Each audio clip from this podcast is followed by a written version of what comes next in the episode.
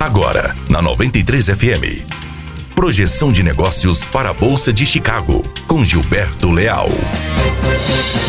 Bom dia, hoje quarta-feira, 3 de abril de 2019. Aqui Gilberto Leal e este é mais um boletim de abertura de mercado com as principais informações da Bolsa de Chicago e também as movimentações de abertura de câmbio na B3 diretamente para o 93 FM, com foco nas questões comerciais de China e dos Estados Unidos. Em mais um encontro em Washington, ativos em Chicago seguem eh, em alta nesta manhã de quarta-feira. Soja, mercado noturno em alta de 2 pontos, contrato maio valendo 9 dólares e 2 centavos de dólar por bushel. O milho, mercado noturno em alta de 3 pontos, contrato julho valendo 3 dólares e 73 centavos de dólar por bushel. O dólar operando em queda na B3 nesse momento de 0,44%, valendo 3,8380. O mercado global segue otimista após novos dados da economia da China, mostrando recuperação econômica.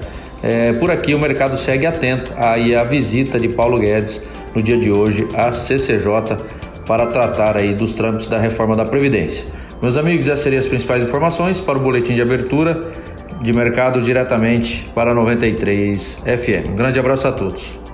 Você ouviu Projeção de Negócios para a Bolsa de Chicago com Gilberto Leal. Aqui na 93 FM. Apoio Granel Comércio de Cereais.